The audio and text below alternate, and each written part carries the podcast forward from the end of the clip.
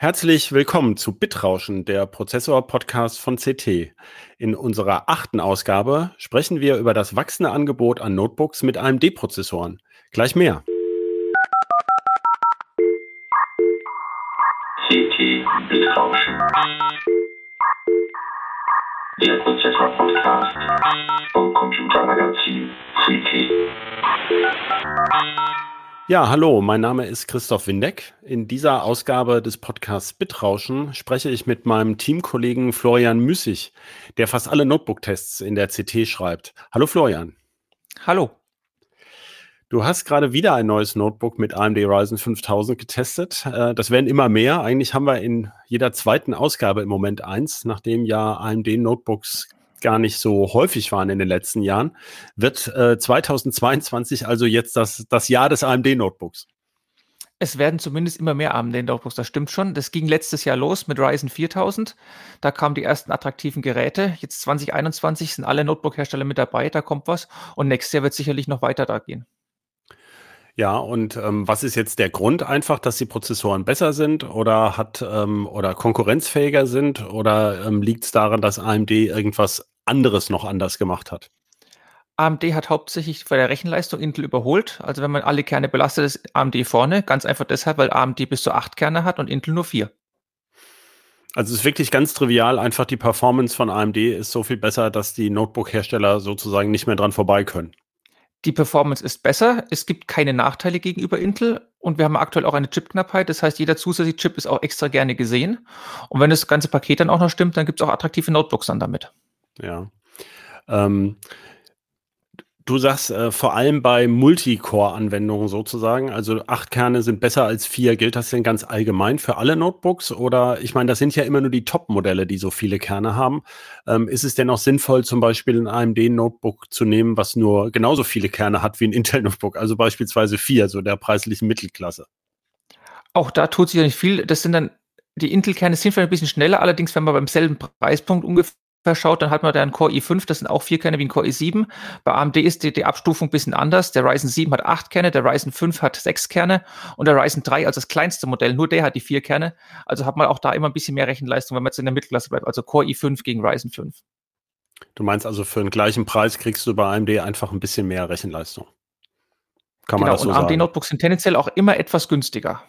Auch das hat sich ja. so eingesetzt. Also AMD scheint da weniger Geld für pro Prozessor zu nehmen als Intel und insofern sind auch die Gesamtkosten für so ein Notebook etwas geringer. Liegt das denn eigentlich an dem, also würdest du weiterhin sagen, dass das ähm, sozusagen früher hatte ja Intel immer dieses Intel Insight Programm, so nach dem Motto, Intel sind die tolleren Prozessoren, was ja nun von der Performance oder den technischen Daten her gar nicht mehr stimmt, aber einfach so, dass mehr Leute die Marke Intel können und, äh, kennen und dass es deswegen AMD ein bisschen billiger vermarktet wird oder ähm, liegt es an anderen Dingen? Sind die auch, ähm, wie soll man sagen, ist dann da die schwächere Ausstattung drin? Von der Ausstattung her ist nicht das Problem. Ich glaube, das ist AMD, das, was die noch haben, ist traditionell eher das Problem, dass sie sehr, sehr lange einfach nur im niedrigen Segment drin waren, als die bei den Billig-Notebooks, weil die einfach die Rechenleistung alles andere nicht gestimmt hat bei AMD. Und seitdem sie jetzt Ryzen haben, kommen sie da wieder ran. Es ging so richtig mit Ryzen 2000, 3000 los, da waren es dann sozusagen ungefähr en par. Und jetzt mit Ryzen 4000 und aktuell 5000 haben sie Intel einfach überholt. Aber Entwicklungszyklen bei Herstellern sind auch etwas langsamer. Also ein Notebook braucht um die 18 Monate ähm, bis das da ist und bis dann sozusagen alles durchgetriggert ist von ganz oben. Wir wollen jetzt auch mal ein schönes, schickes Notebook machen, wo alles andere stimmt, wo da ein AMD-Prozessor drin ist, bis das sozusagen von da oben die Entscheidung bis ins Entwicklungslabor drin ist und dann das fertige Notebook rauskommt. Das sind dann 18 Monate oder teilweise mal zwei Jahre, so was dauert. Aber an diesem Schwellpunkt sind wir jetzt eben gerade. Also ich erwarte, dass in den nächsten Monaten immer mehr kommt. Das heißt also ähm, sozusagen, es stimmt, dass AMD das Jahr, äh, dass 2022 das Jahr des AMD-Notebooks werden könnte, so nach dem Motto, letztes Jahr war es noch ein bisschen weniger, jetzt ziehen sie langsam gleich. Und ähm, meinst du denn, AMD kann auch überholen, sozusagen? Also, dass es dann mehr AMD-Notebooks gibt als Intel-Notebooks? Das glaube ich nicht, einfach aus dem Grund, weil auch AMD langjährige Verträge beim Auftragsfertiger TSMC hat. Und da kann man die Stückzahl nicht einfach gerne so schnell hochschrauben, wie man sie gerne hätte. In absoluten Stückzahlen hat Intel immer noch einfach einen viel, viel höheren Output, was der Prozessoren angeht. Und wenn man aktuell ein Notebook kaufen möchte, ist halt öfter auch nochmal Intel drin, weil einfach viel, viel mehr Prozessoren von denen im Markt verfügbar sind. Würdest du denn jetzt sagen, ein Intel-Notebook ist ähm, auch tatsächlich deutlich schlechter als ein AMD-Notebook?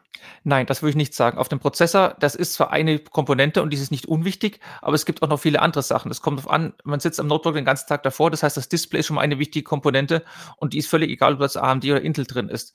Ähm, Speicherausstattung, was sonst noch alles da ist, wenn man eine lange Laufzeit will, dann muss das ganze System optimiert sein.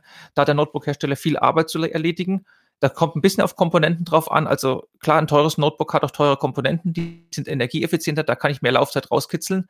Wenn das Gesamtpaket sozusagen dann stimmt, dann ist das aber halt ein schönes Gesamtpaket und dann ist der Prozessor nur ein Baustein davon. Der Notebook-Markt funktioniert ja so, dass ähm, der immer noch vermutlich mehr als 50 Prozent der Notebooks Business Notebooks sind. Das ist ja auch klar. Das heißt, im Moment merkt man ja auch der ganze Boom, warum Notebooks zum Teil ja auch schwer lieferbar sind. Das liegt ja vor allem am Homeoffice. Das heißt, ähm, Firmen kaufen für ihre Mitarbeiter viele Notebooks. Natürlich kaufen auch Privatleute viele Notebooks für äh, Schüler zum Beispiel. Aber äh, immer noch ist der Markt da ganz wesentlich von ähm, Business Notebooks äh, befeuert.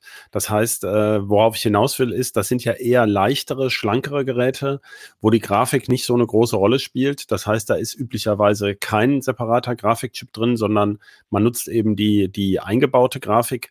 Gibt es da denn Performance-Unterschiede? Früher war es ja so, da lag ja AMD ähm, hatte ja oft die etwas schwächeren Prozessorkerne und dafür die stärkere Grafik. Ähm, soweit ich das verstanden habe aus deinen Tests, ist es so bei Tiger Lake, also bei der jüngsten Intel-Generation, hat sich das im Grunde ein bisschen verkehrt. Genau, das ist, also wenn man sich die 3D-Mark-Werte anschaut, da liegt dann Intel vor AMD. Ähm, es ist ein bisschen auch da so, ich meine, AMD muss in das Budget, was sie haben in der an Thermik, also 15 Watt oder dann hoch bis 28 Watt, egal, ähm, müssen sie ja dann sozusagen bis zu acht Kerne und die GPU befeuern. Intel muss nur vier Kerne und die GPU machen. Das heißt, die GPU kann ein bisschen mehr Saft bekommen und dadurch kann sie auch ein bisschen höher liegen absolut betrachtet ziehen die beiden ungefähr auf gleichem Niveau. Das heißt, man kann irgendwie so kleine Casual-Spiele oder sowas mit einer einfachen Grafik, das kann man spielen. Für Blockbuster-Titel mit so einer schicken 3D-Welt, mit Reflexion oder gar Raytracing, da sind die einfach viel zu schwach. Und das gilt für beide, egal ob AMD oder Intel. Ja, da bin ich immer ein bisschen auch sozusagen von meiner tech-journalistischen Ader, äh, wie soll man sagen, man erfährt wahnsinnig viel, wie sie jetzt da diese integrierte Grafikprozessoren machen und so. Und am Ende kommt immer was raus, mit dem man so ein Browserspielchen spielen kann. Ähm, das ist so ein bisschen ermüdend. Also äh, ähm, gibt es denn so Mischwesen, mit denen man auch spielen kann und auch vernünftig im Büro arbeiten kann? Oder gibt es da auch eine Bevorzugung von AMD oder Intel? Also wenn man spielen will, dann sollte schon ein Mittelklasse-Grafikchip drin sein. Das ist aktuell so GCE, äh, GeForce GTX 1650 ungefähr das Niveau. Da gibt es auch flache Notebook, die es drin haben. Es gibt zum Beispiel Razer hat ein Notebook, Asus hat jetzt auch ein Notebook vorgestellt. Im Razer ist ein Intel-Prozessor, im ähm, Asus Notebook ist ein AMD-Prozessor. Also das gibt es auch in beiden Richtungen. Solche Hybridwesen, die in, in, vielen Bereichen was machen und was können, die sind dann halt auch immer relativ teuer. Also da sind wir dann im Preisbereich 2000 Euro plus minus. Da kommen wir wieder zu unserer alten Empfehlung, wenn ich ähm, einerseits ein leichtes und portables äh, mobiles Notebook mit langer Akkulaufzeit haben will und spielen, äh, dass man ganz oft billiger rauskommt, wenn man sich einfach äh, ein Gaming-PC daneben stellt, ähm, statt noch ein Notebook dafür, ein Notebook dafür zu kaufen. Ne? Das ist preislich ungefähr dasselbe und ein Desktop-PC, den kann man aufrüsten und da kommt auch absolut betrachtet mehr Performance raus, als wenn man ein Notebook für das Geld nimmt. Ja. Ähm, was ich immer ein bisschen schwer zu vermitteln finde, ähm, ich selber habe es ja verstanden, glaube ich, ist das mit diesen H-Prozessoren und diesen thermischen Leistungsklassen. Ähm, äh, nur um es nochmal ganz klar zu sagen, also es ist wirklich so, dass der, der aktuell schnellste Intel-Prozessor, es ändert sich gerade ein bisschen, der aktuellen Generation, ein 28 Watt Prozessor ist, beziehungsweise jetzt gibt es ja auch eine 35 Watt Version, aber mit vier Kernen und es AMD wirklich schafft, in ein 15 Watt Budget, also mit deutlich weniger Leistungsbudget, acht Kerne reinzukriegen.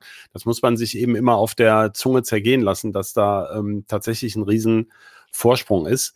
Ähm, von der, also, von der Effizienz sagen, AMD hat aber auch von Intel gelernt. Also 15 Watt ist auch bei beiden die Nominalsache.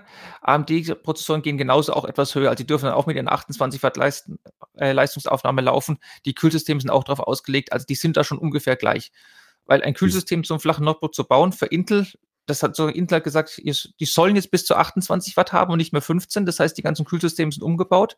Das ist immer noch die größere Stückzahl an Notebooks. Und dann können die eben die Entwickler sagen, okay, wenn wir jetzt ein gutes Kühlsystem haben, dann können wir sowas ähnliches ja auch in unser AMD-Modell einbauen. Warum nicht? Ja, was ich da an dem Aspekt immer so spannend finde, ist, ähm, du sagst es ja auch, die, man spürt, wenn man jetzt in derselben Preisklasse tatsächlich einen vergleichbaren Prozessor der aktuellen Generation erwischt hat, spürt man so gut wie keinen Performance-Unterschied, also subjektiv jetzt. Ähm, man sieht halt, wenn man so eine Anwendung laufen hat, die dann viele Kerne nutzt tatsächlich, das sind ja auch gar nicht so wahnsinnig viele bisher. Ähm, also wenn man, wir, jetzt reden wir ja wieder von den super flachen Notebooks, die eher mobil genutzt werden und fürs Büro, da brauche ich ja nun selten acht Kerne.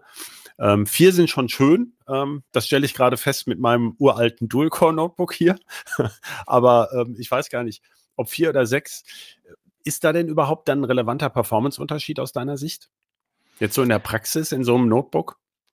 Also, wenn man es das Übliche macht am Notebook im Office, also ich habe jetzt, was ich, ein Word offen, ich habe einen Browser offen, ich habe eine Videokonferenz, da merkt man den Unterschied zwischen vier und sechs Kernen eigentlich nicht. Das ist relativ egal. Ähm, wo man es merkt, ist, wenn man halt ein bisschen rechenintensiver Sachen macht. Also was ich mal eine Batch-Bearbeitung von Fotos oder sowas, die geht halt dann deutlich schneller, je mehr Kerne im Notebook drin sind.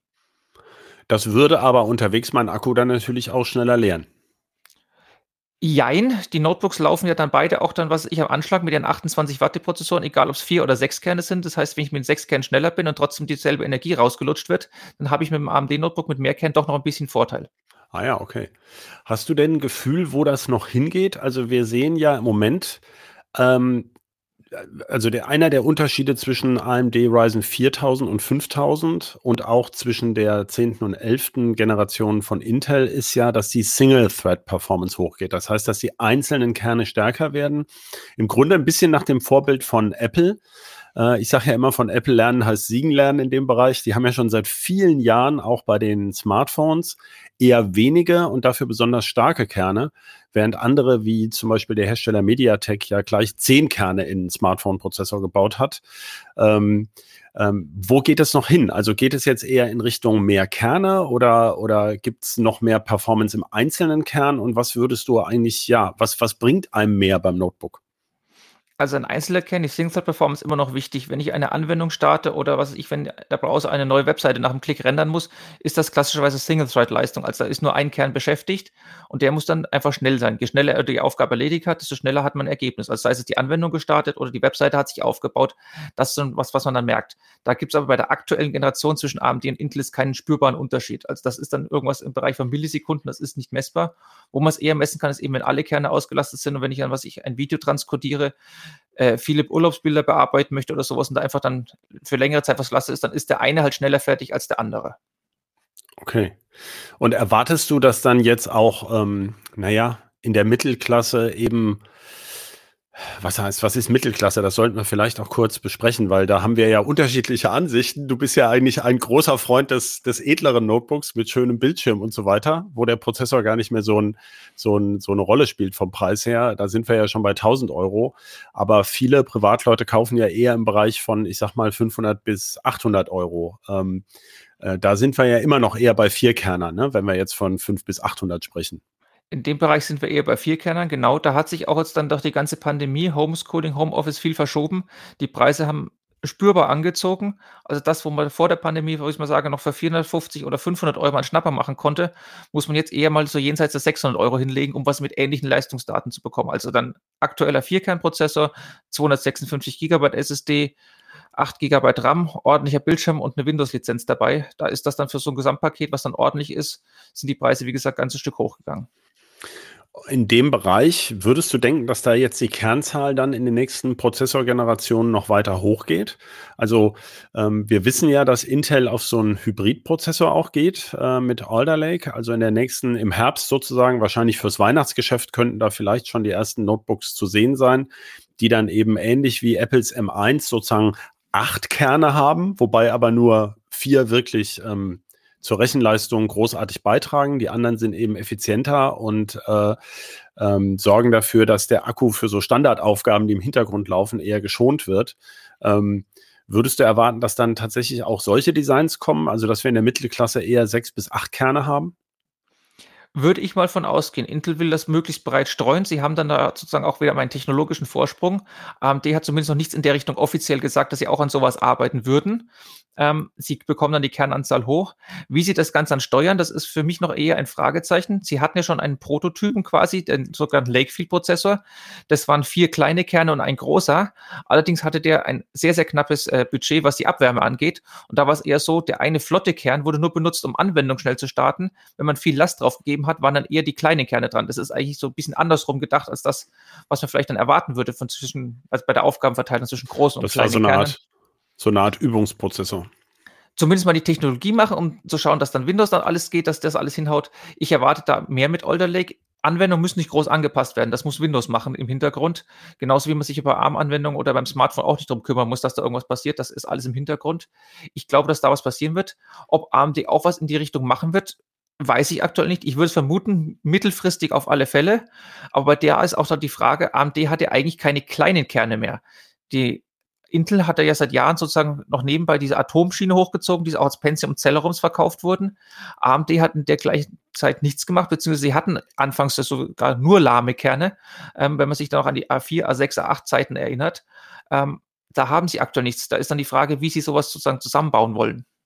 Ja gut, man könnte ja auch, das ist jetzt sehr techy, man kann sich natürlich vorstellen, AMD hat ja sowieso eine Art heterogenes Design mit mehreren Chiplets, die auf, ach ja, haben sie ja bei den Mobilprozessoren nicht, ähm, aber tendenziell denkbar wäre natürlich, dass man ähm, vier Kerne, es gibt ja in derselben Prozessfamilie, also äh, TSMC 7 Nanometer zum Beispiel, gibt's ja auch Low-Power-Prozesse, wobei die High, äh, die x86-Prozessoren ja typischerweise, die takten ja über 4 Gigahertz in einem High-End-Prozess gefertigt werden, der tendenziell etwas mehr Strom frisst.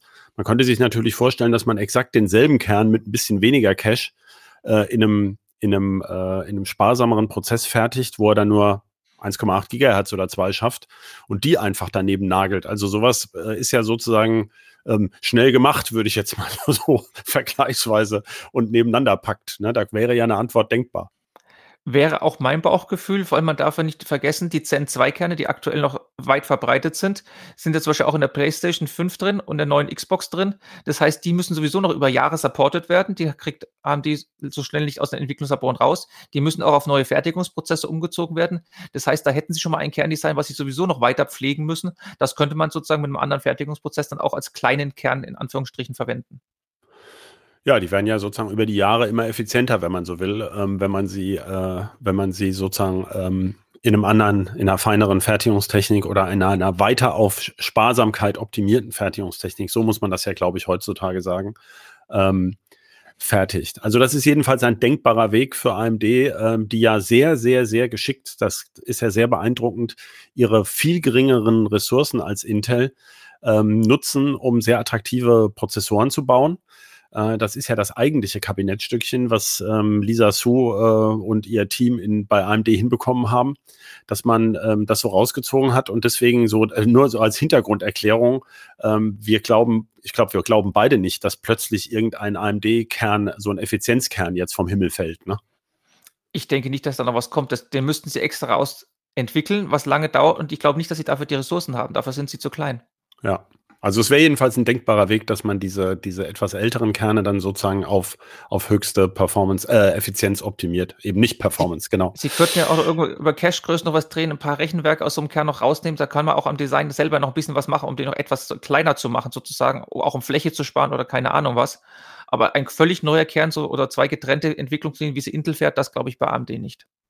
Naja, bei Intel weiß man ja gar nicht. Ja gut, natürlich fahren sie sie, aber diese, diese 10 Nanometer Tremont Atom oder Atoms, die sind ja gar nicht lieferbar im Moment noch. Also ähm, Intel hat da ja auch große Probleme, die Sachen überhaupt aus der Tür zu kriegen. Also sie haben sozusagen theoretisch einen sehr attraktiven Kern, den aber man nirgends kaufen kann, außer in dem komischen Lakefield-Ding, was wiederum aus anderen Gründen vergurkt ist.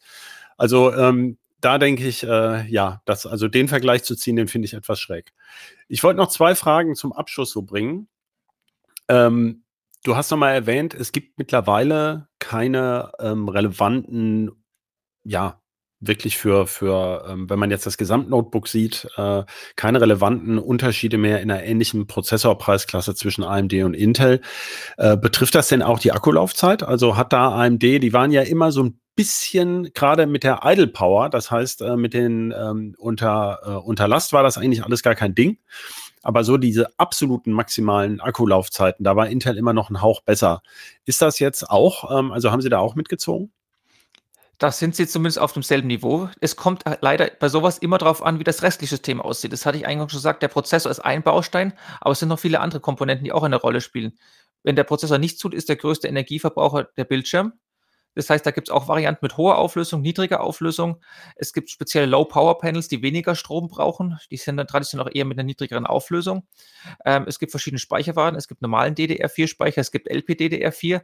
Das muss alles in so ein System reingebaut sein. Und wenn da alles stimmt, dann also ein energiesparendes Panel drin ist und der LPDDR-Speicher und das alles darin optimiert wurde, dann kommt da auch dasselbe bei raus. Also dann sind die auf demselben Niveau. Ja, LPDDR4 ist dann immer, hat so ein bisschen, also ist zwar schön, aber man kann halt dann auch nicht mehr aufrüsten. Ne? Das ist also, das ist sozusagen der, der Lauf der Dinge. Also das, äh, wenn man die lange Akkulaufzeit will, im, im flachen Gehäuse zumindest, dann äh, muss man die Kröte schlucken, dass man das RAM nicht mehr aufrüsten kann. Ja, es gibt aber auch immer mehr Notebooks, wo normaler DDR4-Speicher aufgelötet ist, wo man es einfach auch gar nicht rauskriegt. Insofern ist das auch kein Argument mehr. Auch ja, gut, das ist, das ist ja ein Race to Bottom. Also wenn du sagst, die anderen. ja. Ist es, aber es geht halt so, wenn man ein besonders flaches Notebook haben möchte, wo die Energieeffizienz hoch ist, dann geht es nur, wenn das Betriebssystem und das BIOS weiß, welche Komponenten da sind. Auch die schnellen Bootzeiten, die kommen ja bei Notebooks daher, dass alles festgelegt ist anhand von Checklisten, was ist drinnen. Das ist ja nicht so wie beim großen Threadrunner-System, dass dann erstmal alle PCI Express Lanes abfährt und keine Ahnung was, was noch alles im System drin sein könnte, dass sich das alles mal initialisieren kann. Das ist beim Notebook ja nicht der Fall. Da ist ja vorher bekannt, was reinkommt. Da gibt es vielleicht zwei SSD-Hersteller noch und darauf kann optimiert werden. Man hat zwei verschiedene Panels und vielleicht noch ein bisschen andere Komponenten, ein anderes WLAN-Modul, vielleicht nochmal für eine günstige Ausstattung. Ansonsten ist da nichts. Und da wird ja üblicherweise auch nichts umgebaut und darum wird in die Richtung auch die Systeme einfach optimiert. Ja. Sind also optimiert in dem Sinne, dass ja halt wenig dann gewechselt werden kann. Das ist nicht ja. nur eine Optimierung Richtung Austauschbarkeit und so, sondern eine Optimierung Richtung Mobilität und Nutzer äh, User Experience, wie es so schön immer bei den Herstellern heißt. Ja. Ähm, ist denn die Bootdauer wirklich so kurz bei den modernen Notebooks? Also, weil ich habe hier ja noch mein sechs Jahre altes ähm, ThinkPad und wo ich immer denke, habe ich vielleicht doch blöderweise die billigere Baureihe gekauft, weil das funktioniert eigentlich ganz schön, aber die Bootzeit nervt mich regelmäßig. Genau, das ist die Feinheit bei der Notebook-Hersteller. Die müssen halt schauen, dass sie ein BIOS so hinbekommen, dass das möglichst schnell bootet, weil es muss nichts initialisiert werden. Es ist ja bekannt, welche SSDs drin sind. Da macht jeder Hersteller zwei, vielleicht drei Hersteller. Bildschirm ist klar, Prozessor ist klar, Arbeitsspeicherausstattung ist üblicherweise auch klar. Und dann ist nicht mehr viel, was noch zu initialisieren ist. Vielleicht, wenn ein USB-Stick gerade noch dran hängt oder sowas. Aber ansonsten war es das und dann kann es einfach sehr schnell gehen. Und Windows ist dann auch schnell da mit einer SSD. Gut, ich denke, das haben wir jetzt ausführlich besprochen, wie es zwischen AMD und Intel beziehungsweise für AMD bei den Notebooks aussieht. Und ähm, damit sage ich äh, Tschüss. Danke an dich, Florian, und danke an Michael, der heute unser Producer war. Und ähm, ja, bis zum nächsten Mal. Feedback gerne an ähm, bit-rauschen.ct.de. Tschüss. Tschüss.